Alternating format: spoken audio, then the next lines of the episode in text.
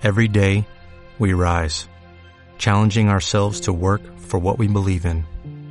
At U.S. Border Patrol, protecting our borders is more than a job, it's a calling. Agents answer the call, working together to keep our country and communities safe. If you're ready for a new mission, join U.S. Border Patrol and go beyond. Learn more at cbp.gov/careers. cada uno de ustedes. Yo no sé quién habrá ganado, no sé por quién ha votado usted, pero esperamos que Dios toque el corazón de aquella persona que haya salido y haga las cosas en la manera correcta. Amén. Sí, ¿no?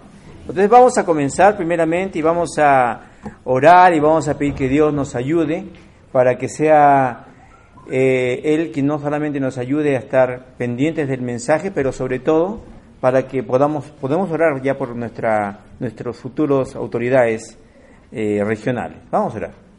Señor, queremos darte las gracias en esta noche por la bendición de estar en tu presencia. Gracias, Padre, por este momento. Gracias porque tú estás en medio de nosotros. Y gracias porque te podemos cantar y podemos decirte, Señor, que tú eres nuestro Dios, que tú eres maravilloso, eres grande, misericordioso. Señor, en tus manos quiero rogarte en esta noche que tú nos ayudes a poder culminar esta serie que habíamos iniciado ya hace algunas semanas y permítenos, Señor, tener el entendimiento abierto para poder comprender la dimensión de esta conclusión. Padre, en tus manos encomendamos a cada uno de mis hermanos para que tú nos des eh, tranquilidad y concentración en la exposición de tu palabra, no permita que Satanás, Señor, esté dándonos ideas ni entretenimientos y a nosotros, Señor, danos claridad, danos sencillez para enseñar tu palabra, Señor, en el nombre de Cristo. Amén. Bien, hermanos, hace algunas semanas, no necesariamente hace cuatro, sino hace algunas semanas, comenzamos esa serie que le denominamos eh, ¿Quién soy? ¿Quién soy? La pregunta, no de los 10 millones, pero sí la pregunta de toda la vida.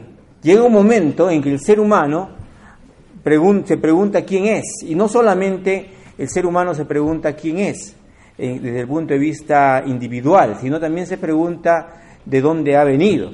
Así que nosotros vamos a recordar, por ejemplo, que es importante darnos cuenta de dónde venimos, la familia en la cual estamos inmersos por haber entregado a Cristo nuestro corazón, las implicancias de pertenecer a la familia de Dios, sobre todo en nuestra posición en Cristo. Hoy, tenemos, hoy quiero que veamos lo que eso debe significar en el diario vivir, nuestra vida cristiana en todas las áreas realmente, y esto a esto le voy a llamar nuestra identidad, como dijo Jesús, de que lo que está lleno del corazón realmente abra la boca y también hablará a través de nuestro estilo de vida. Saben ustedes, la identidad tiene que ver con lo que uno se identifica, con lo que uno siente, con lo que uno es y realmente eso lo llena a uno de tal manera que lo demás solamente es, la vida solamente es la expresión de, eso que tenemos nosotros. La identidad, según algunas definiciones, es, es un conjunto de valores, avanzamos Bruno, es un conjunto de valores, orgullos, tradiciones, símbolos, creencias y modos de comportamiento que funcionan como elementos dentro de un grupo social y que actúa para que los individuos que lo forman puedan fundamentar un sentimiento, su, sentimiento de pertenencia. A eso también le podemos llamar cultura, idiosincrasia. A esto estamos hablando valores que hay en una sociedad, a, las cosas de las cuales nos sentimos orgullosos y recuerden que Arequipa tiene muchas de esas cosas, ¿verdad? ¿O no? el Perú también, tradiciones, símbolos, creencias, modos, comportamientos que son propios de una, de una, de una, de una, de una cultura, de una, de una familia realmente. Y esto, no, esto es la suma de las familias. Uno va teniendo una idea y realmente eso va impregnándose en la familia y se suma en toda la sociedad. Pero realmente también tenemos que darnos cuenta de que cada familia tiene sus propios valores, ¿verdad? Cada familia tiene sus propios ideales y todas esas cosas que van sumando a esa identidad, de la cual uno puede decir, este es, este es un Salazar, este es un Pérez, este es un Del Carpio, etcétera, etcétera. Identidad es eso. Cuando uno conoce a Cristo, Saben, esas raíces de nuestra cultura quedan muy impregnadas en nuestro ser y ellas a veces no nos permiten ver bien lo que debería ser nuestra identidad cristiana. Hablo de una identidad primeramente cultural, familiar, ahora vamos a hablar de la identidad cristiana y a veces esas raíces de las cuales venimos, la familia de la que venimos, la forma de pensar de, de nuestra región, de nuestro país, nos, a veces nos impide de desarrollarnos porque y están muy impregnadas en nuestra conciencia y en base a nuestro entorno cristiano muchas veces como consecuencia también empezamos a formar una cultura cristiana que puede y no puede ser la que Dios espera. Escuchen, entiéndame bien esto. A veces nosotros generamos identidades cristianas que pueden, pero también no pueden ser lo que Dios espera, generando así una identidad y una autoimagen basadas en esas influencias o apoyándose en identidades ya existentes que pueden ser una falsificación en algunos casos de cristianismo. Esto vamos a seguirlo desarrollando más adelante. Como cristianos debemos tener una identidad cristiana, miren, basada en Cristo. El libro de Colosenses capítulo 1, versículo 15, es maravilloso cuando cuando el apóstol Pablo dice, Él es la imagen del Dios invisible, el primogénito de toda la creación. Entonces, Jesús es la imagen del Dios invisible y si Él es la imagen, entonces nosotros debemos buscar, reflejar esa imagen, buscar esa identidad. Y esta no va a dar gran, un gran gozo porque viviremos con una identidad como hijo de Dios. Y en esa identidad como hijo de Dios debemos reconocer que somos una nación santa, una nación santa, que somos un pueblo, ya no es el, solamente el, el pueblo de Israel, somos nosotros el pueblo escogido, ¿no? ¿Qué más somos? Somos herederos somos herederos de Dios y coherederos con Cristo. Qué maravillosa promesa. esa es tu identidad. Tú no eres uno más del, montón. Somos herederos y coherederos con Cristo, la Biblia dice. Somos reyes y sacerdotes. ¿Sabías tú eso? Tú eres un rey. Tú eres un rey.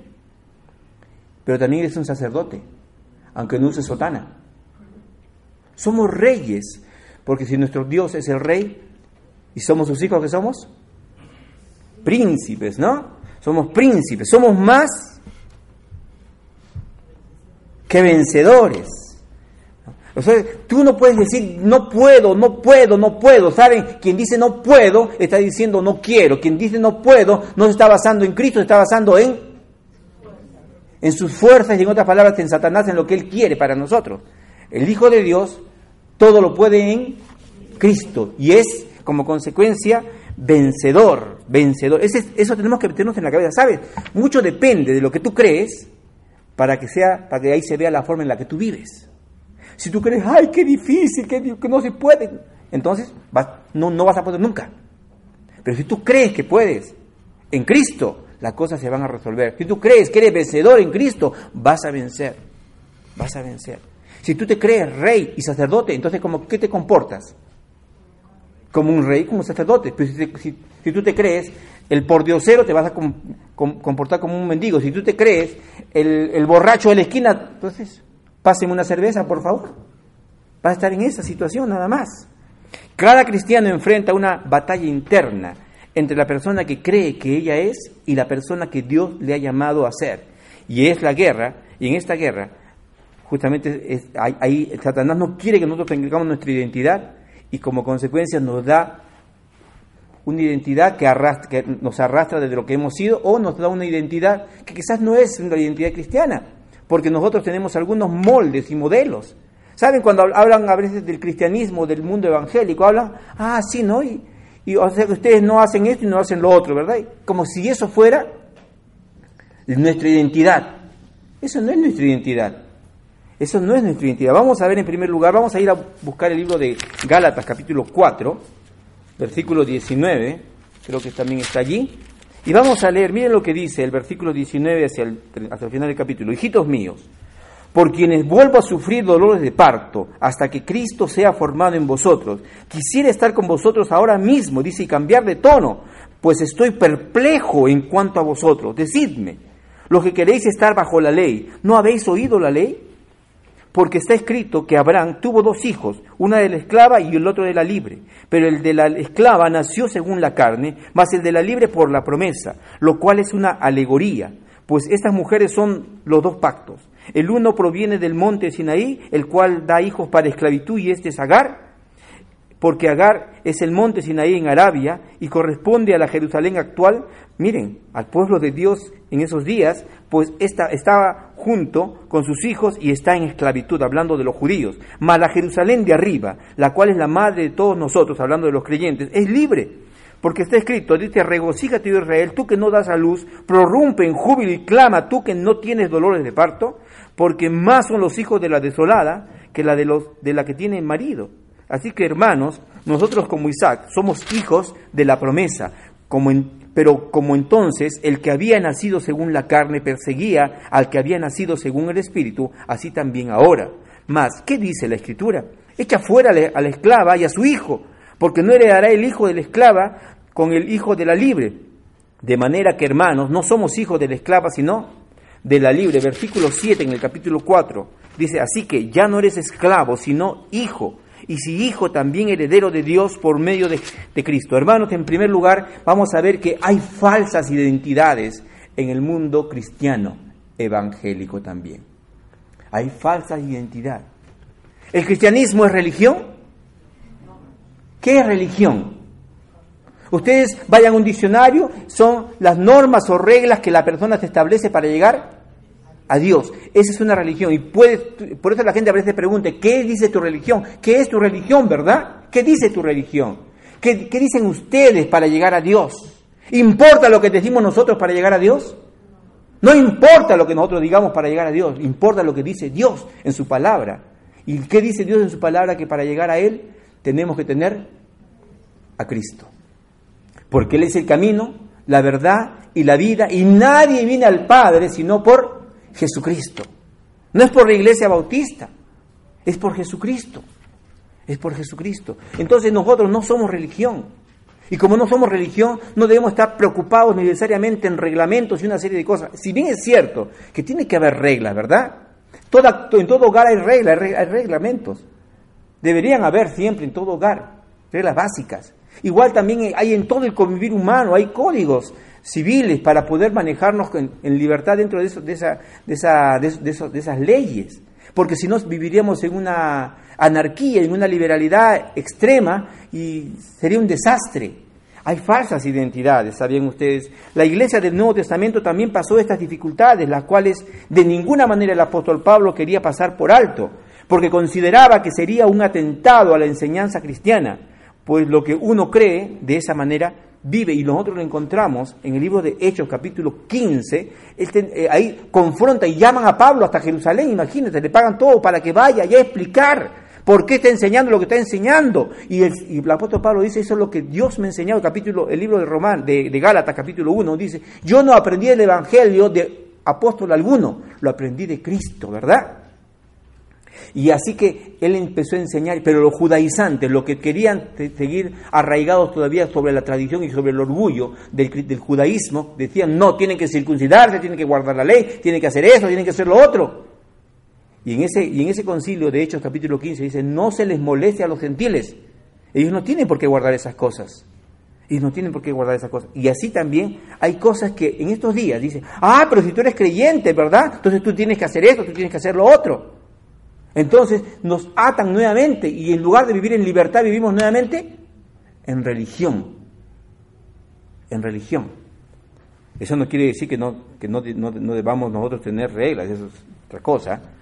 Del, del versículo 8 al versículo 11 se nos dice, miren aquí en, Gálatas capítulo 4, ciertamente en otro tiempo, no conociendo a Dios, servíais a lo que por naturaleza no son dioses, mas ahora conociendo a Dios, o más bien siendo conocidos por Dios, ¿cómo es que os volvéis, miren, de nuevo a los débiles y pobres rudimentos a los cuales no queréis volver, a los cuales os queréis volver a esclavizar?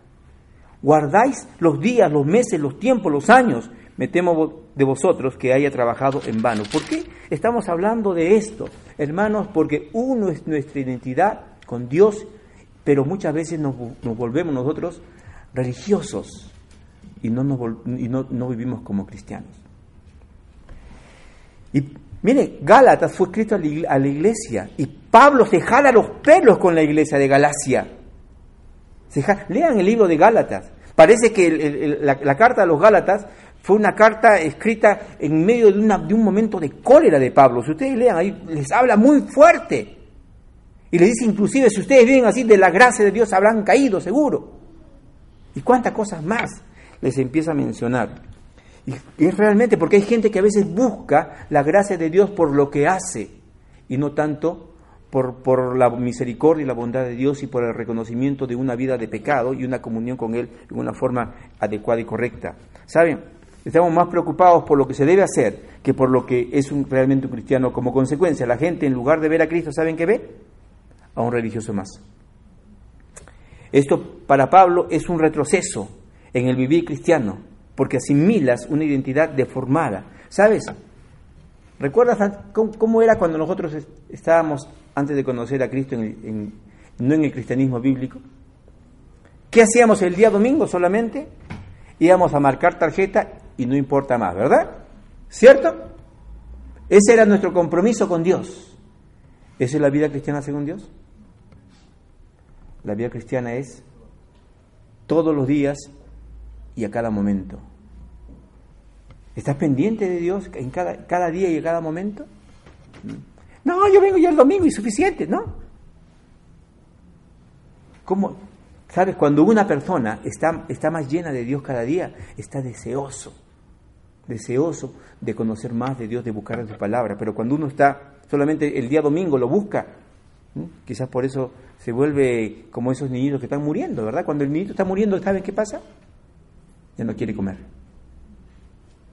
Y lo, obligan a comer, porque tiene que comer.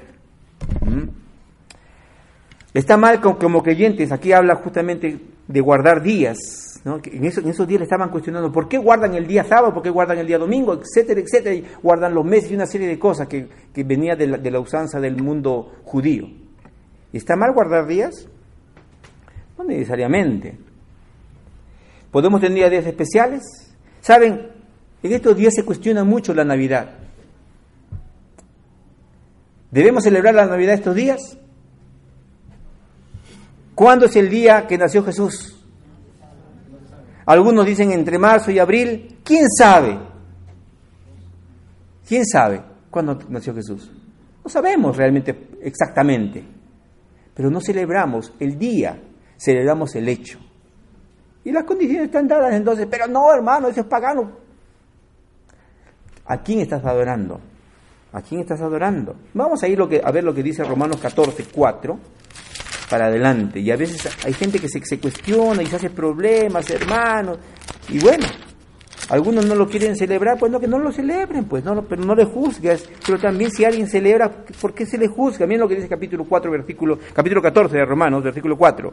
Dice, ¿tú quién eres que juzgas al criado ajeno?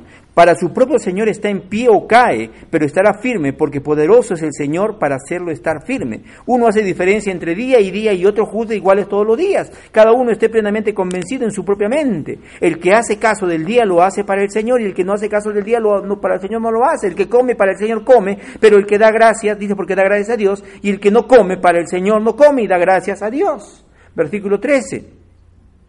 Así que ya no nos juzguemos más los unos a los otros, sino más bien decidid no poner tropiezo u ocasión de caer al hermano. ¿Qué tal si estamos en el mundo árabe, por decir? Y es, saben que es prohibido el cristianismo, ¿verdad? Allá. Y si allí el único día de descanso es el día miércoles, ¿qué va a hacer la iglesia que está allí, que se reúne a veces escondidas? No, tenemos que reunirnos el día domingo, porque si no nos reunimos el día domingo, no es bíblico. Bueno, pues su corazón estará el domingo adorando al Señor, pero si quieren reunirse para adorar, para, para aprender más y para tener un tiempo de comunión, ¿lo hacen el día miércoles? ¿Está mal?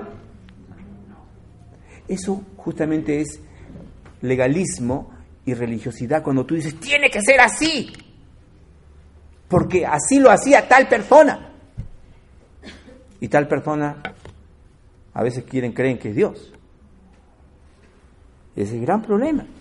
Nosotros tenemos que ver lo que, lo que, lo que se maneja. Nadie sabe realmente cuándo el Señor nació, pero nosotros celebramos y recordamos.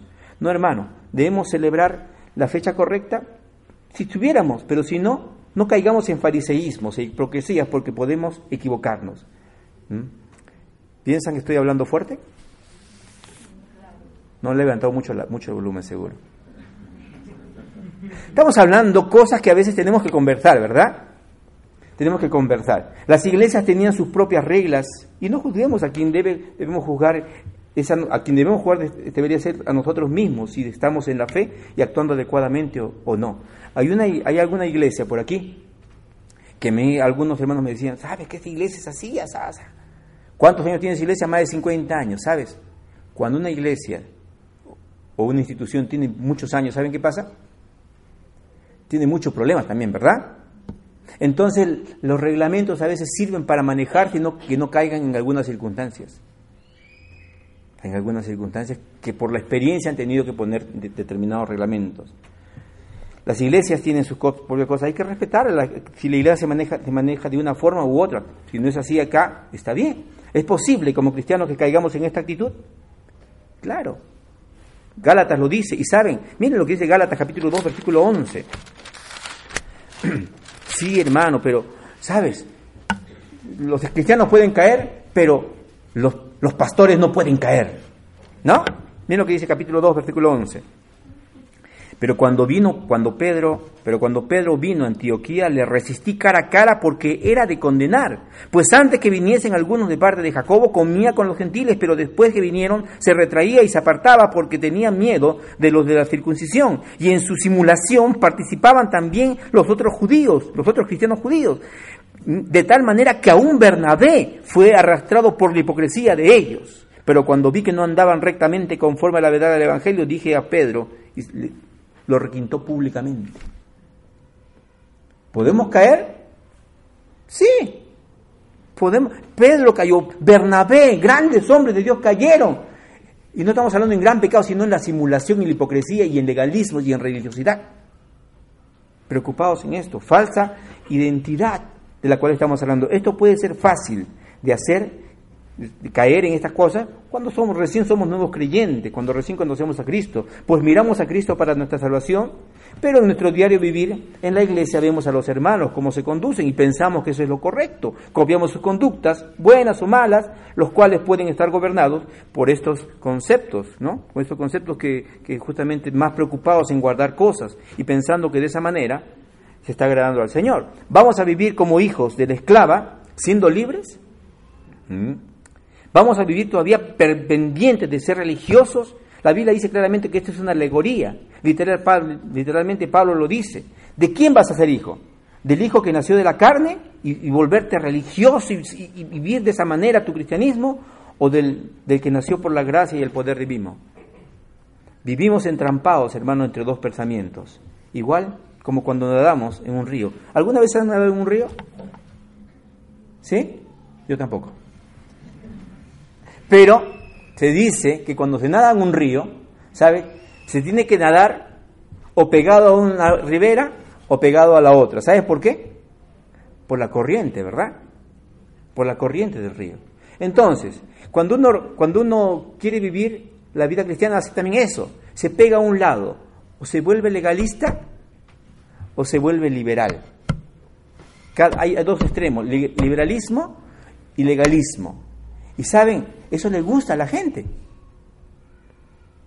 Hay, hay, un concepto muy, muy dentro del ser humano de que tenemos que hacer cosas y de esa manera Dios se va a agradar más para nosotros. Yo recuerdo personas que estaban líderes de una determinada iglesia y decían, yo tengo, yo quiero ir a la iglesia cada día, porque tenían culto todos los días, porque yo quiero ganar mi salvación. Y ahí se le salió algo. ¿Qué cosa? Entonces, ¿Tú la ganas? ¿No la compró Jesucristo? ¿Me entiendes el concepto? ¿Y cuántas cosas más que pueden haber? Legalismo y liberalismo. Bueno, yo conocí a Cristo y como yo mi salvación no se pierde, bueno, no, no, hay problema. ¿Sabes?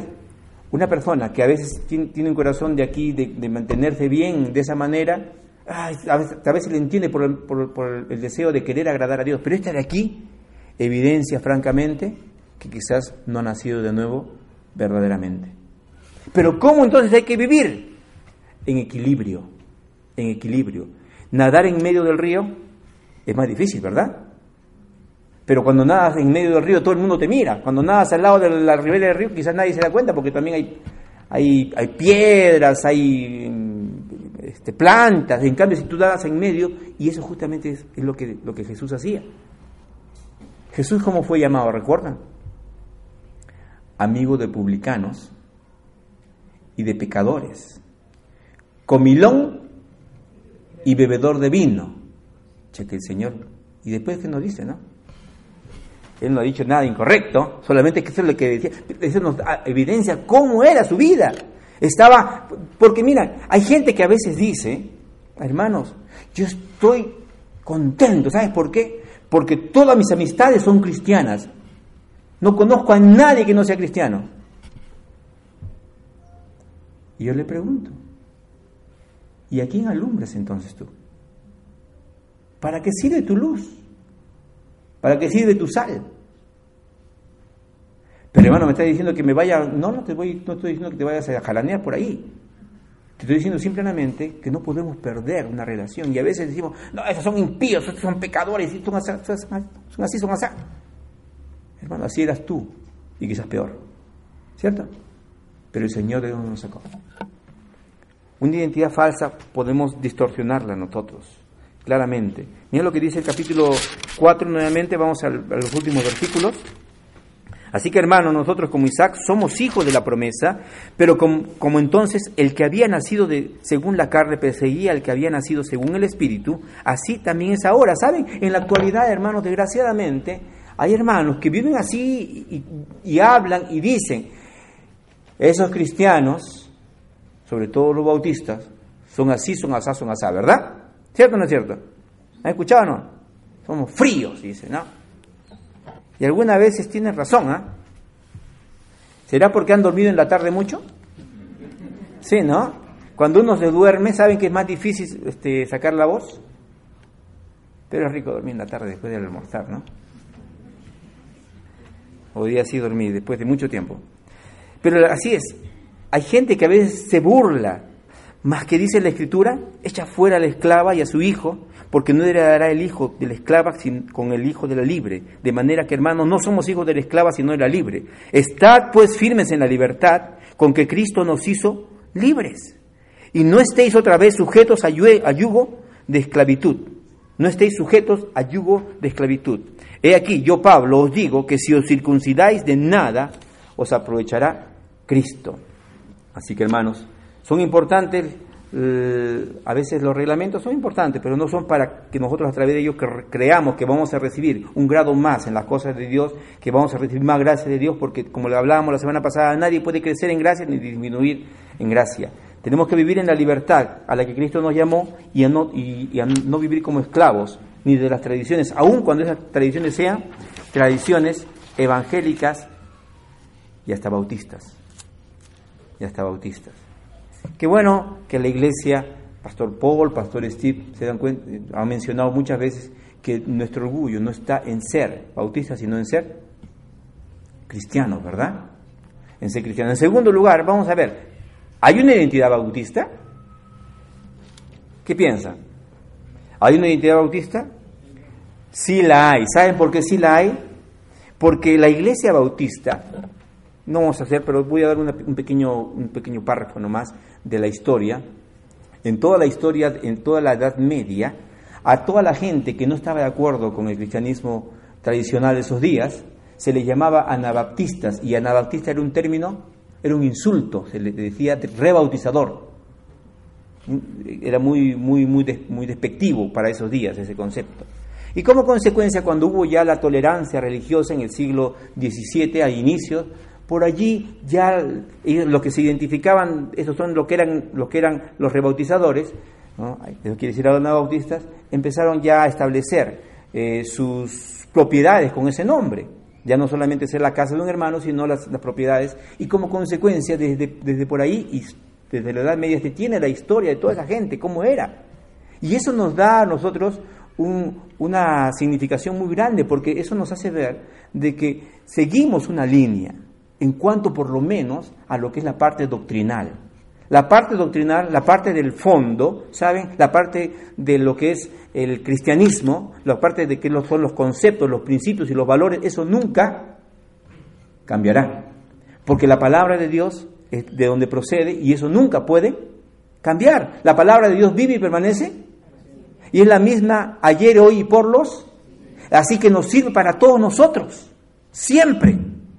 Entonces, esa identidad con la palabra de Dios, y esa es la identidad, ¿saben? Cuando ustedes conversan con alguna persona que no es eh, de nuestra iglesia, de nuestra denominación, van a hablar muchas cosas, pero de lo que, va, lo que van a apreciar es que la iglesia bautista por lo menos tiene mucho énfasis en, en conocer la palabra, en tomar la palabra sobre todas las cosas. Y eso sí, podemos nosotros sentirnos satisfechos por no encontrar otra mejor palabra. ¿Perfecta es la identidad bautista? No, no. Perfecto solamente es Dios. Pero nos ha ayudado mucho esta, esta, esta identidad para mantener una línea. Y nadie debe olvidar su historia. Porque el pueblo que olvida su historia, ¿saben qué pasa? Ese pueblo empieza a perecer. Una cosa es el fondo, otra cosa es la forma. La forma, ya nosotros podemos tener, hay algunas iglesias que se escandalizarían por los adornos navideños. Otras iglesias se van a escandalizar porque se usa una batería. Otros si aplaudes. Otros si vienes con falda o con, con pantalón. Otros si vienes con el pelo corto. Las mujeres. Otros si hay un hombre que usa pelo largo. Son, son cosas, ¿verdad? La Biblia dice, ¿por qué te está juzgando? ¿Qué es lo más importante? ¿Qué busca Dios? Dios busca el corazón.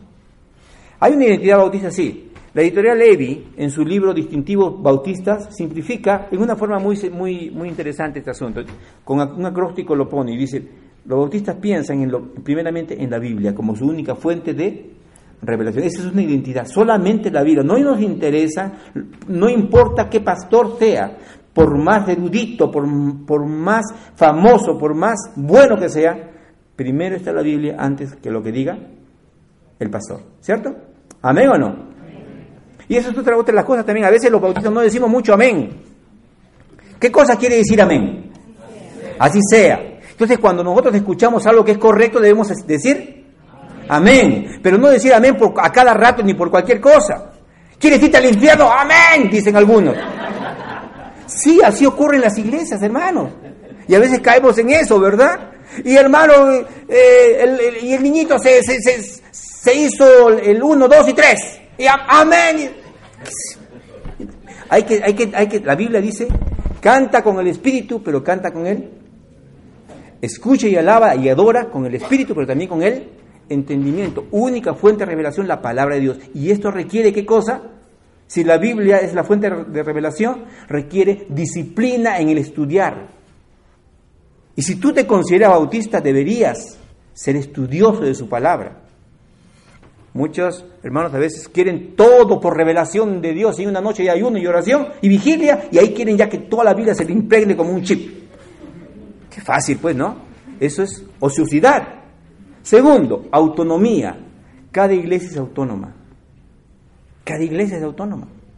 Tenemos eh, iglesias nuevas inclusive y que están pasando problemas, pero nosotros no podemos imponerles a ellos. Cada iglesia es autónoma.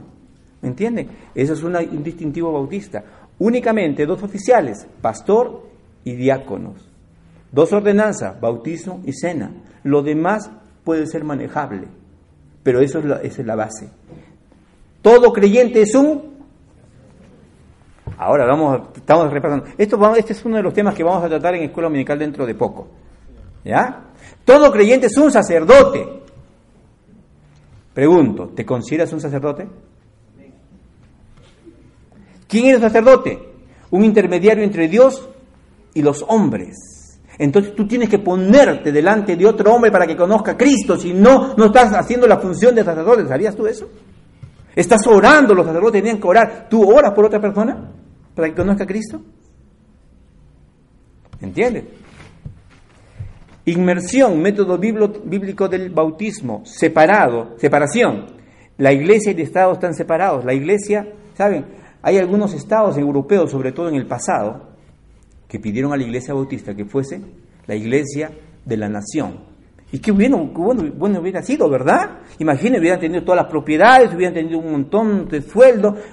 Los sacerdotes que ganan entre 5 mil y 10 mil soles, la mayoría, fuera de los que tienen un montón de cargos, estaría bien, ¿verdad? Todo el mundo quisiera ser pastor. Mauricio, imagínate. Pero la iglesia bautista en ese lugar dijo, no, no. Es un distintivo. No podemos porque aunque nos convenga. La T, toda la salvación es por, es por gracia, no es por obras. Y tenemos que alcanzar a las personas con el Evangelio. Distintivo muy interesante, ¿verdad? Bonito ese acróstico. Pero esto nos habla mucho de lo que creemos y esto influye en lo que hacemos. Pero muchas de nuestras acciones a veces obedecen a nuestros orígenes eclesiásticos, a esa identidad, y como bautistas podemos estar sujetándonos también a una esclavitud denominacional. Eso no quiere decir que olvidemos de dónde hemos salido, pero podemos hacer eso. Vamos a ver, Javier, te dije justamente que me ayudes en esta parte. Vamos a cantar nuevamente esa canción que dice, escudriñemos nuestros caminos. Pongámonos de pie, ¿ya? Pongámonos de pie y vamos a cantar esa canción.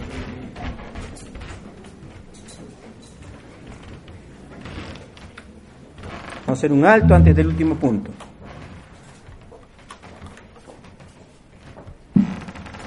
Vamos a cantar.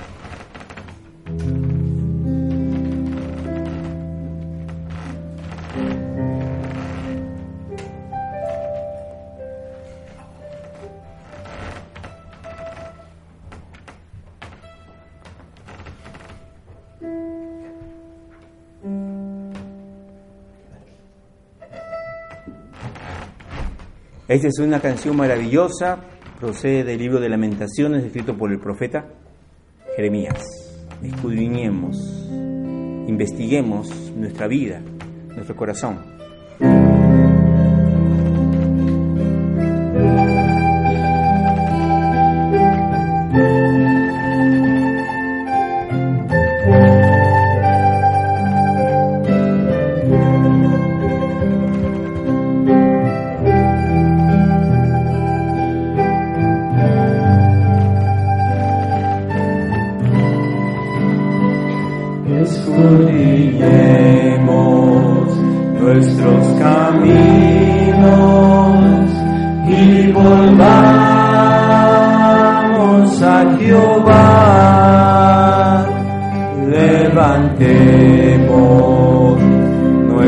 Nuestra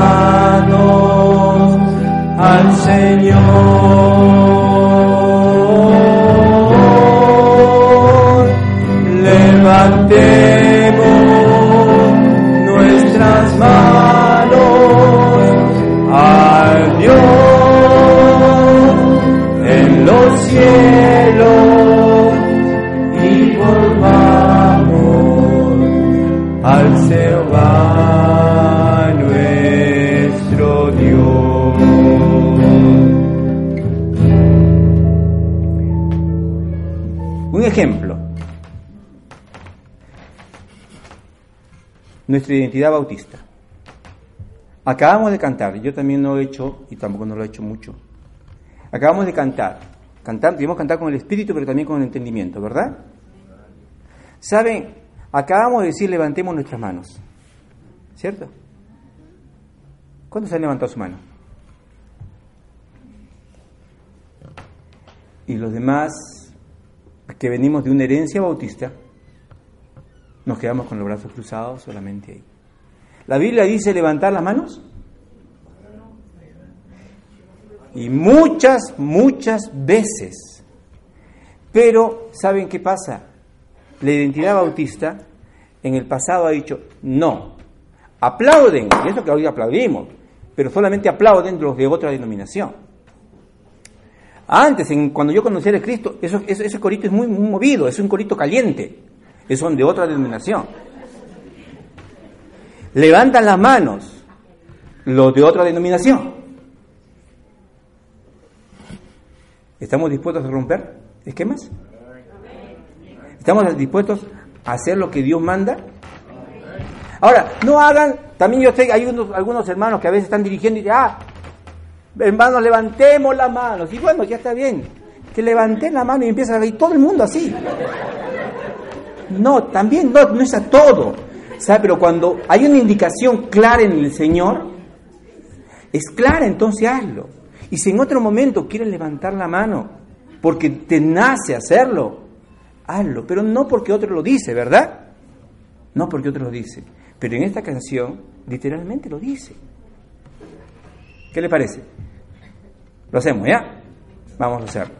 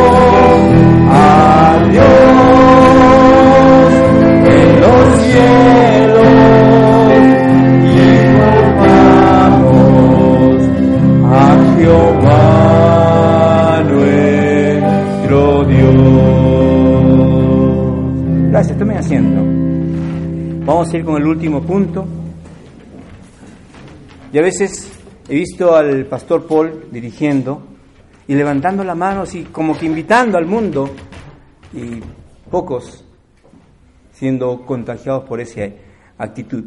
Pero es natural, no juzgamos a nadie. Lo que hacemos sí es, hay que buscar, hay que buscar cuando es correcto. Si la Biblia lo dice, hay que hacerlo. Y después, si, si, si es correcto, si es lo que sientes en el corazón, hacer, hacerlo. No cuando otro te lo pide.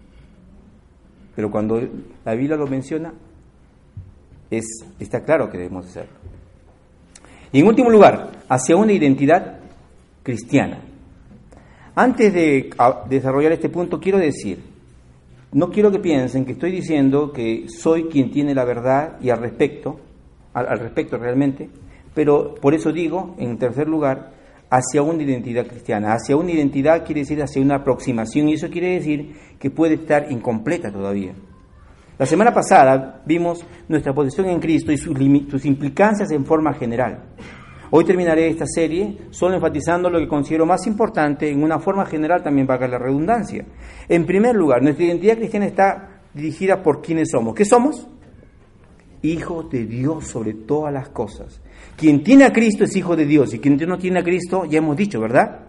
Quien ha recibido a Cristo, la Biblia dice más, a todos los que le recibieron, a los que creen en su nombre, les dio potestad de ser hechos y el que no ha recibido como consecuencia lo contrario.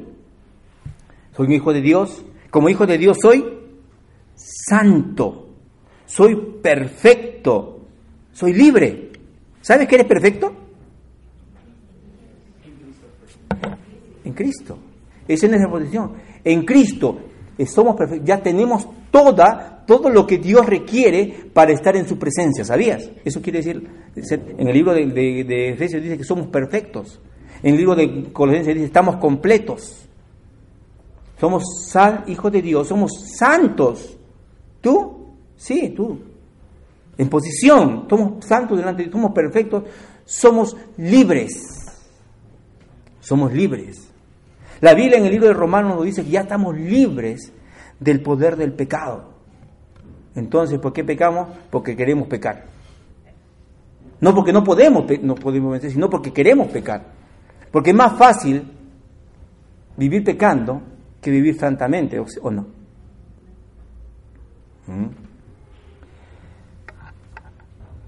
Somos santos, pero que pecamos, había pero que debe buscar no hacerlo realmente, evidenciando esa santidad, esa perfección, haciendo, haciéndolo por amor y gratitud.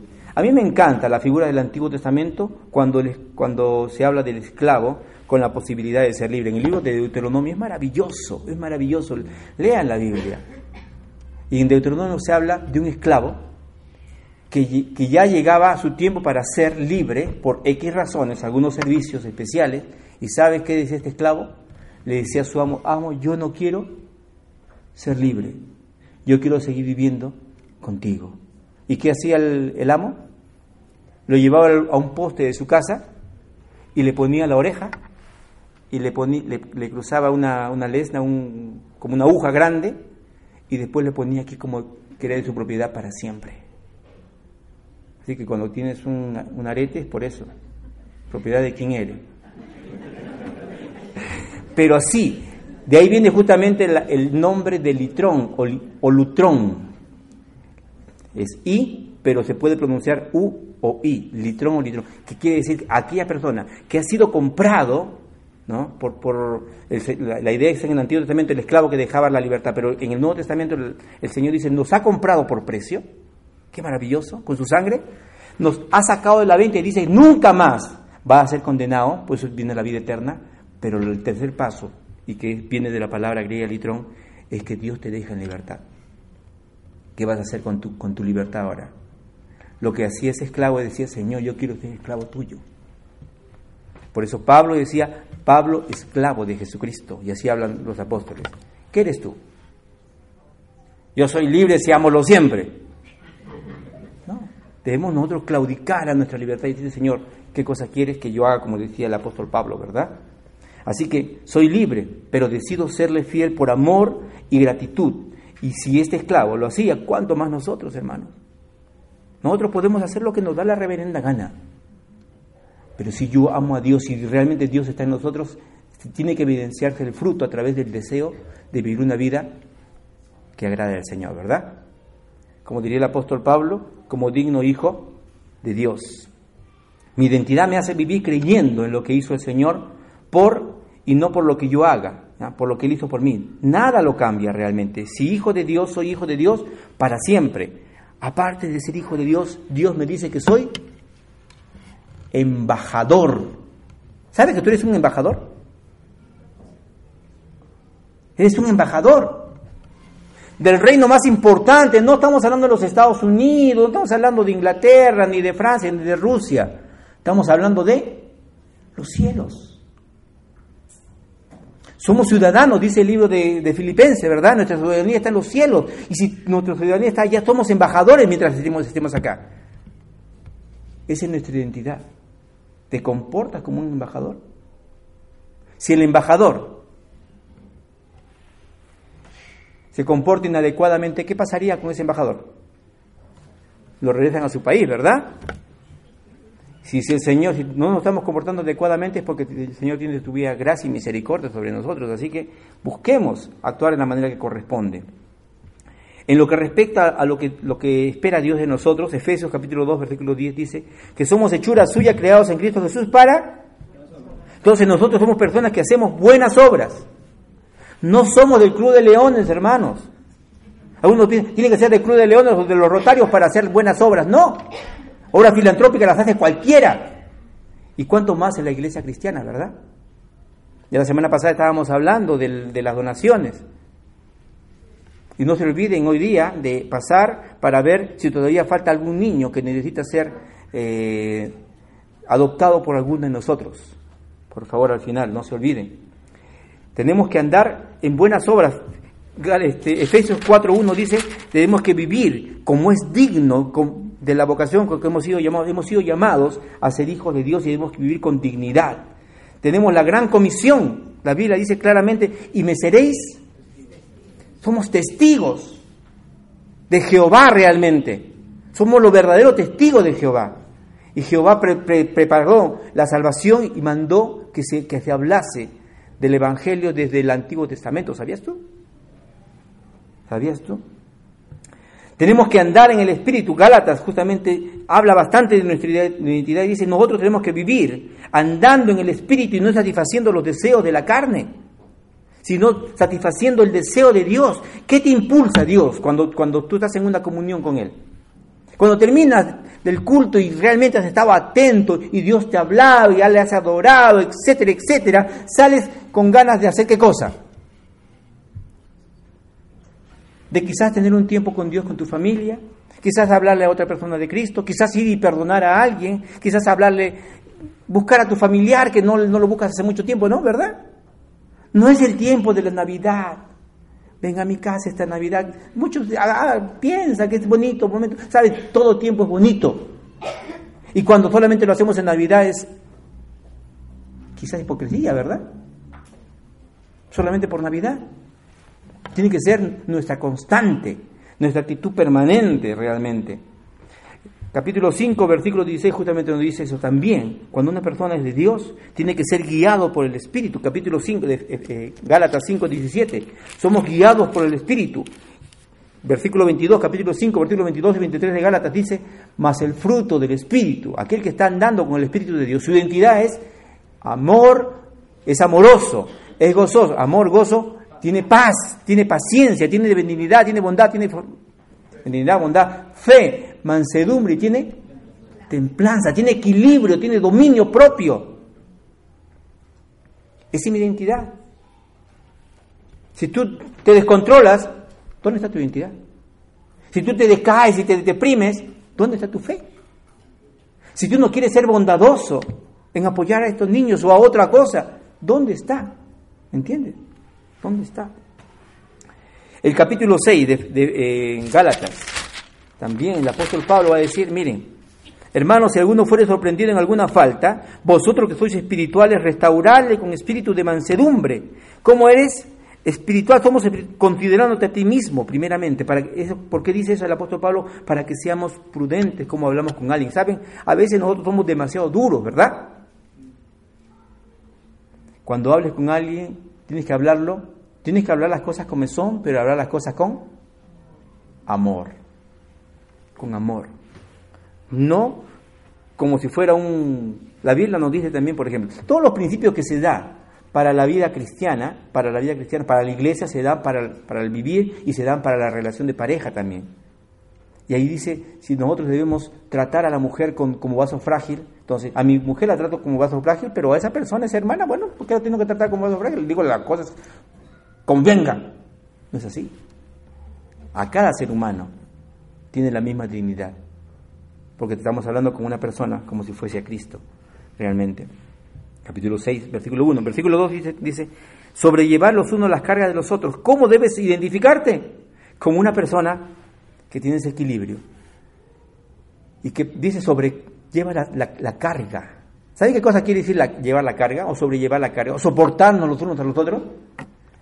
Que si alguna persona te cae chinchosa, ¿qué tienes que hacer? Tienes que señalarle, tienes que hacerle la vida imposible y decirle a todo el mundo que esa persona es chinchosa. A ver si la votamos de la iglesia, pues, ¿no? ¿Eso es lo que tenemos que hacer? Sobrellevar, pero sobrellevarla no solamente aguantando, no, como decir masticándola y sin pasarla, no, orando por ella. Orando por ella para que Dios le ayude, ¿verdad? Le ayude. Versículo 6. El que es enseñado en la palabra haga partícipe de toda cosa buena al que lo instruye. ¿Cómo es la persona con aquellos que nos instruyen? Es agradecido. Hay personas que no son agradecidas realmente en la vida de sus pastores, ¿saben? No necesariamente hablan de esta iglesia, pero hay personas que marcan al pastor y es terrible. Es un chulillo, el chulillo de la iglesia. Qué pena en otros, en otros contextos. Es agradecido. Miren lo que dice el versículo 7. No os engañéis, Dios no puede ser burlado, todo lo que el hombre sembrar, eso también segará. ¿Cómo es la persona que es identificada con Cristo? es generosa. ¿En qué cosas, si ustedes leen más adelante, habla de justamente de dar lo que corresponde? ¿Dar lo que corresponde a Dios? ¿En tus diezmos y tus ofrendas? ¿O te haces el loco? ¿O te haces el loco? Es generoso, pero una de las cosas maravillosas, algunos dicen, pero tú no sabes que no me alcanza. Pero sabes, la magia de todo esto es que cuando tú le das al Señor, el Señor te devuelve. Y mucho más todavía, y mucho más todavía. Versículo 9. No nos cansemos puede hacer el bien, porque a su tiempo se martigaremos y no desmayamos. Hay gente que se cansa. ¿Saben? Cuando nosotros en la Biblia vamos a encontrar muchos versículos que hablan acerca de esforzarse, ¿verdad? Esfuérzate y sé. Y saben, muchos dicen, pero ya estoy cansado. ¿Sabes qué cosa quiere decir esforzarse? Si yo me, yo me levanto a las 6 de 7 de la mañana y a esa hora voy a hacer ejercicio, ¿voy esforzándome para hacer ejercicio? No, porque estoy con todas mis energías encima. La cosa es, por ejemplo, son las 9 de la noche, estoy cansado y a esa hora voy a hacer ejercicio, probablemente. Y porque tengo que hacer ejercicio, porque estoy con los triglicéridos y el colesterol por las nubes, encima tengo una panza terrible, mi cavidad abdominal, ya me ha dicho el médico que tengo que cuidarla, y entonces ahí me esfuerzo, entonces me esfuerzo, ¿cierto? Tienes que salir a caminar unas cuantos cientos kilómetros si es posible, o correr para bajar de peso, para cuidar tu salud. Ahí me esfuerzo. Entonces nos esforzamos cuando a pesar de tanta presión todavía tenemos nosotros equilibrio para poder ayudar a otra persona. Versículo 10. Así que tengamos oportunidad, así que según tengamos la oportunidad, hagamos bien a todos y mayormente a los de la familia de la fe. A mí me causa mucho dolor y molestia y extrañeza y tristeza cuando algunos hermanos, y a veces ocurre eso, pues, dicen, yo prefiero trabajar con cualquier persona, menos con un hermano. ¿Han escuchado eso? Prefiero trabajar con cualquier persona, menos con un hermano. ¿Por qué? Porque algunos hermanos, como dice Elianita, a veces te han dejado mal. Sí. Pero Dios dice, en lo que respecta a esto, hay que preferir al hermano en la fe. ¿Saben cuál es el gran problema cuando se hacen a veces negocios y trabajo juntos? Que las cosas no se quedan claras. Y a veces eso es, eso es por candidez nuestra. Ay, hermano, y uno se supone que el hermano tiene que llegar a tal hora, ya le he dicho, y se supone, todo se supone. No, hermanos, hay que tener las cosas escritas, firmadas, si es posible hasta con su huella digital, y legalizadas. Pero así le vas a hacer al hermano, sí. ¿Por qué? Porque eso es para que él se cuide y yo también. Y así un papel mejor respalda y ya no entramos en problemas. Porque muchas veces ocurre, he visto tantos casos que se han hecho hermanos daño simplemente por... Yo les decía, escriban, dejen registrado todo eso. No, que mi pata toda la vida. Bueno. Y quiero terminar con una, no sé si ustedes han escuchado esta reflexión respecto a un, a, un viejo roble. Se cuenta que había un roble. ¿Y saben cómo es el roble, verdad? Un árbol inmenso, fuerte. Pero ¿tiene, ¿tiene flores? Y él envidiaba a las rosas. ¿Tiene frutos? Envidiaba las manzanas. Y hablando con la manzana y con con las flores, le decía, pues si, si tú te propones, seguro que vas a lograrlo. Y se concentraba y no lograba nunca nada. Hasta que vino el búho y le encontró deprimido y le dice, ¿qué te pasa, Roble? Le contó su experiencia y le dijo, ¿sabes? Tienes que buscar dentro de ti mismo, ¿no? Y ahí vas a encontrar la verdad. Esto es, una, es un cuento. Nosotros no tenemos que buscar dentro de nosotros mismos. Nosotros tenemos que buscar dentro de, Dios y su palabra para saber quiénes somos. Pero la, idea es que, hermanos, nosotros podemos ser lo que Dios quiere que seamos y se, se va a concretar todo, ¿sabe? Aquí a veces uno piensa, pero yo soy, ¿quién soy? Pero puede ser que aquí haya la persona que puede transformar nuestro país, puede ser la persona más importante en el Evangelio de aquí a la próxima década probablemente. ¿Mm? ¿Quién puede ser tú? Yo no lo sé. Pero Dios puede hacer grandes cosas por ti, porque Él ha puesto algo maravilloso. El roble es un gran árbol que da mucha sombra, que cambia tranquilamente un panorama, un paisaje, cuando se lo observa. Y tú puedes marcar la diferencia. Tú puedes marcar la diferencia si tu identidad es con Cristo. Así que en este caso no busques en tu interior, busca en el interior de la palabra de Dios porque ella será la que clarifique tus pensamientos respecto a la voluntad de Dios y verás que tu identidad con Cristo brotará de una forma clara y natural. Recuerda, puede haber una, una identidad falsa. Ten cuidado. Tenemos que ser, este, ¿somos bautistas? Sí. Y por eso nosotros tenemos una identidad y tenemos algunos principios pero esa identidad no nos debe llevar a nosotros a ser sectarios y buscar no solamente ser, eh, pensar en, nuestra denominación. Hay hermanos, algunos piensan, no, solamente la salvación está en la iglesia bautista, mentira. Y en último lugar, recuerda, la identidad está en la palabra. Te he visto, hemos revisado algunos pasajes, lee el Nuevo Testamento. ¿Sabes? ¿Sabes cuánto, cuánto tiempo te costaría leer el Nuevo Testamento? No te demora más de 36 horas. ¿Sabías? No más de 36 horas. 32. 32. ¿Y por qué nos cuesta leer tanto? ¿Y por qué digo por qué leer? Yo, yo creo mucho en la lectura de la palabra, porque la palabra de Dios cuando entra en tu mente, ¿sabes qué hace? Te limpia. Y si quieres mencionarlo así, te lava el cerebro.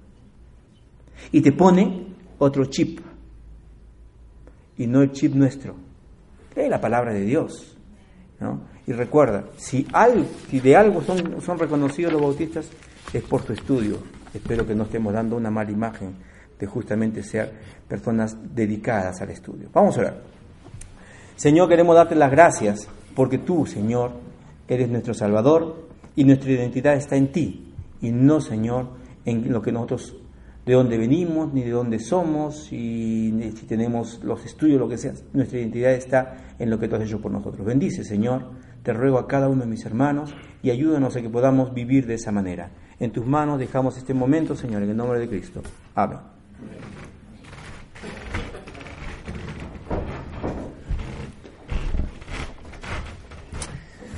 Gracias, Pastor. Gracias por este conglomerado de, temas importantes sobre quién soy, nuestra identidad y lo que debemos hacer. Gracias porque eh, podemos compartir el día de hoy. Vamos a pedir que pasen los sugieres a recoger las ofrendas.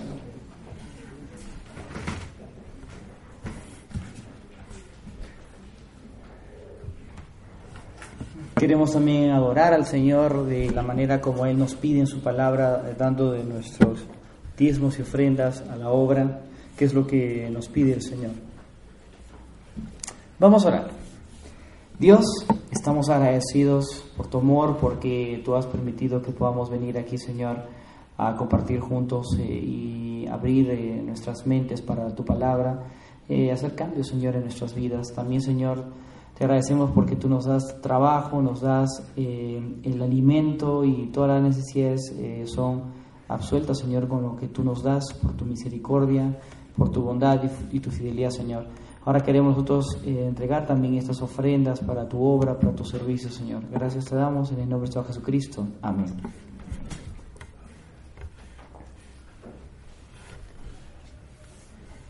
Para no hablar mucho, este, voy a pedir al hermano Bruno que vaya pasando para decir algunos anuncios y vamos a animar con algunos más al final con respecto al tema también de los programas que tenemos de Navidad.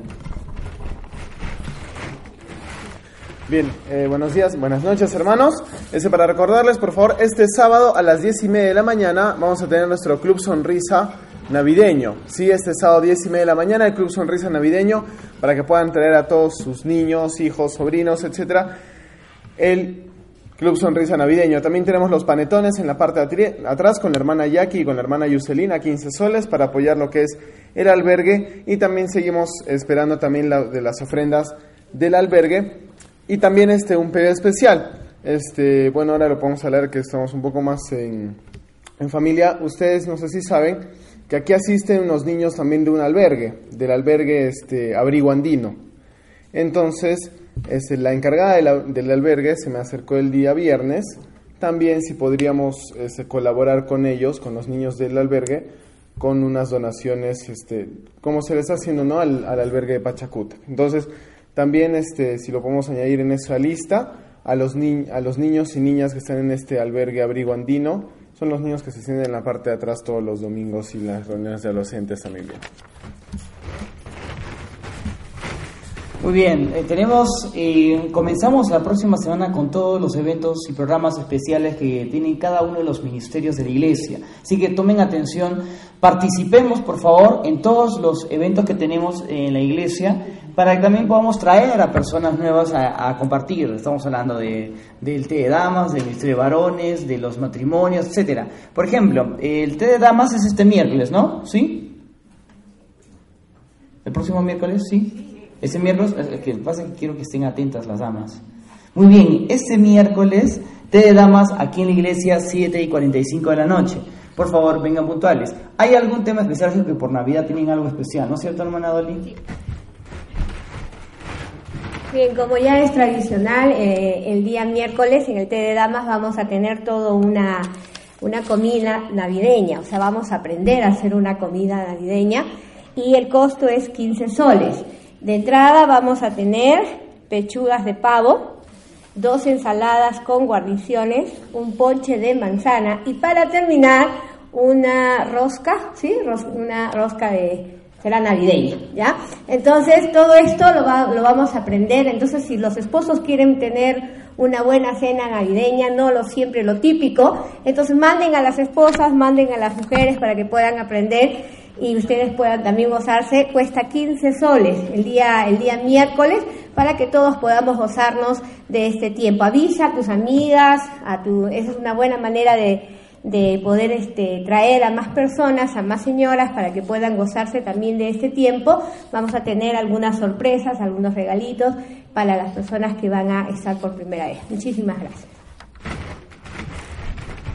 Muy bien, entonces las damas, este miércoles, 7 y 45 de la noche, y los esposos vienen a las 9 para comérselo, ¿no es cierto? No, no, no. Nos lo comer ellas también, pues para degustar, ¿no? Y si está feo ya pues lo comen y ya está más. No me es una broma. no, no, vengan por favor, inviten a, damas. Yo sé que ese, ese, día es el día que más, más damas vienen a una reunión, ¿no es cierto? Este, esta reunión especial que tiene. Eh, no se olviden, el día jueves, estudio bíblico 8 de la noche. Y adicionalmente el día viernes, que es este viernes 13, 12, 12 de diciembre, eh, reunión de jóvenes mayores aquí en la iglesia. Eh, ya lo comentó eh, Bruno, Club Sonrisa, 10 y media de la mañana aquí en la iglesia, va a tener su, eh, su día este, navideño para los niños. Y no se olviden que este domingo vamos a tener este, cena, no hemos tenido esta semana, pero la próxima semana, el próximo domingo tenemos cena a las 10 y el servicio principal a las 11 de la mañana. Adicionalmente, el día domingo, todos los matrimonios jóvenes eh, no vamos a tener nuestra reunión del próximo viernes, o sea, ese viernes al próximo, sino nos estamos adelantando nuestro almuerzo navideño para el día domingo 14. ¿Ya? Entonces, todos los matrimonios jóvenes vamos a tener un almuerzo navideño saliendo aquí de la iglesia. el próximo domingo, todas las matrimonios jóvenes nos juntamos y nos vamos a almorzar juntos eh, para compartir este, este día navideño. Entonces todos los matrimonios jóvenes no se olviden de estar presentes. Eh, sigamos orando por favor por todos los eventos que se vienen. Se va a venir también el evento especial eh, de, Navidad aquí en la iglesia el día 20. Estemos orando también por los eventos también para los varones, el Ministerio de Varones y también los adolescentes que tienen también el sábado 20 20, ¿no? Este, también su evento especial, tiene un evento muy especial ellos. Para terminar, eh, lo que que pasa hermana Yus con último anuncio y después terminamos en oración. Buenas noches, hermanos dos anuncios en realidad. El primero es que el día viernes 12, que nos toca lo que es la reunión de jóvenes, hemos quedado en que nos vamos a poner de acuerdo. Puede ser uno solo o entre dos o tres, dependiendo de cuánto vayan a traer. Es nuestra cena navideña y un pequeño regalo que es de mínimo 15 soles para hacer un tipo de juego para hacer intercambio de regalos. No se van a olvidar, por favor, el viernes 12 a las 8 de la noche.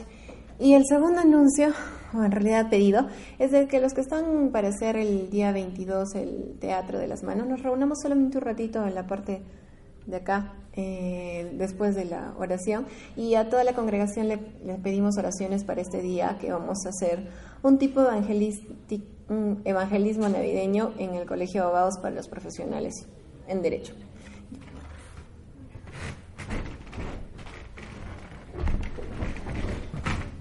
Bien, por favor, el pastor Paul me, encargó que eh, un equipo de personas pueda ayudarnos a preparar el fin de año. Saben que el año pasado se, vino aquí para pasar la, noche de fin de año, ¿verdad? Encontramos el, año, el fin de año acá. Así que estamos hablando de traer cada uno lo que va a comer en casa y encontrar aquí la noche. Pero para armar el programa me pidió que pidiera voluntarios. ¿Alguno tiene, tiene alguna idea especial loca que le hubiera gustado hacer en, el, año pasado? ¿Qué les parece si, si no hay voluntarios, a dedo? Pues tenemos que armar una comisión. Como el pastor Mauricio acaba de venir, ya llegó el día martes, ¿qué les parece si pedimos a la familia Tejada, a la familia Igreda? Aquí también, este, ¿puedo dar un anuncio? ¿Sí? Ya eh, Francisco, el esposo de Pati, gracias a Dios, está ahora ya trabajando aquí en Arequipa. Entonces podemos... Entonces también lo ponemos ahí en el equipo. Ahí estaba en la iglesia bautista encargándose el trabajo con la, con la oración. Y vamos a pedir, este Fernando, Katy, ¿pueden ustedes también ayudarnos? Y al final a veces se pueden reunir un ratito y pueden ponerse de acuerdo quizás para poder un día eh, reunirse y ver qué hacemos. ¿Ya? La cosa es que ese día ser un día especial. La familia Sotelo, este, Contreras también podría, ¿sí? Entonces conversan por favor al final. Y lo, segundo, eh, recuerden, Perú 20 comienza ahora el próximo mes, pero ya va a ser en Lima, provincia norte y sur, y estamos ya comenzando con, la, con los temas de la capacitación. Así que por favor, los días sábados, Mauri, ¿domingo ahora? Que no puede sábado, el domingo. Ya, sábado de 2 a, a 6 y si no el domingo de 3 a 7. ¿Ya? Entonces, y recuerden, estuvimos dando un pedido de oración y también de alguna ofrenda. Pastor Paul me dijo, conversalo con la iglesia. ¿A qué nos referimos? En el norte eh, vamos a tener entre 30 a 40 personas permanentemente en una iglesia. Una iglesia que tiene una capacidad grande, pero las iglesias no tienen duchas. Tienen baños, tienen todo lo que sea, menos duchas. Y ahí hay que bañarse, especialmente en el verano, ¿verdad? hasta más de una vez. Así que eh, realmente el presupuesto es alto, son 7.500 soles.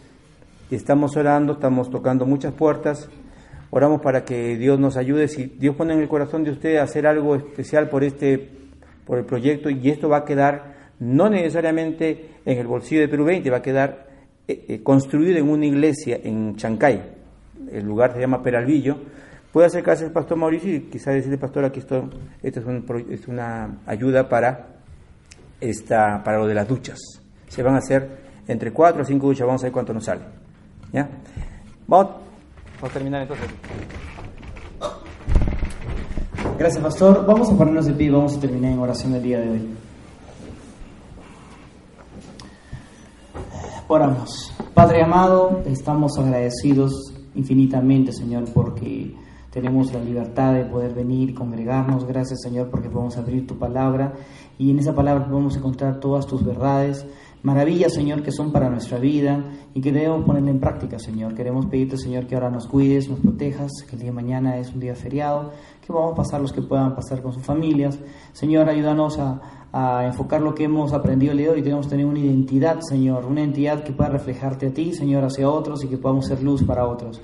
Pedimos, Señor, tu bendición esta noche y que podamos llegar con bien a nuestras casas. Cuídanos también esta semana que viene y también eh, todo este, este mes que tenemos varios eventos y programas especiales por Navidad. Gracias te damos y pedimos esto en el nombre del Señor Jesucristo. Amén. Muy bien, que el Señor bendiga y nos estamos viendo pronto.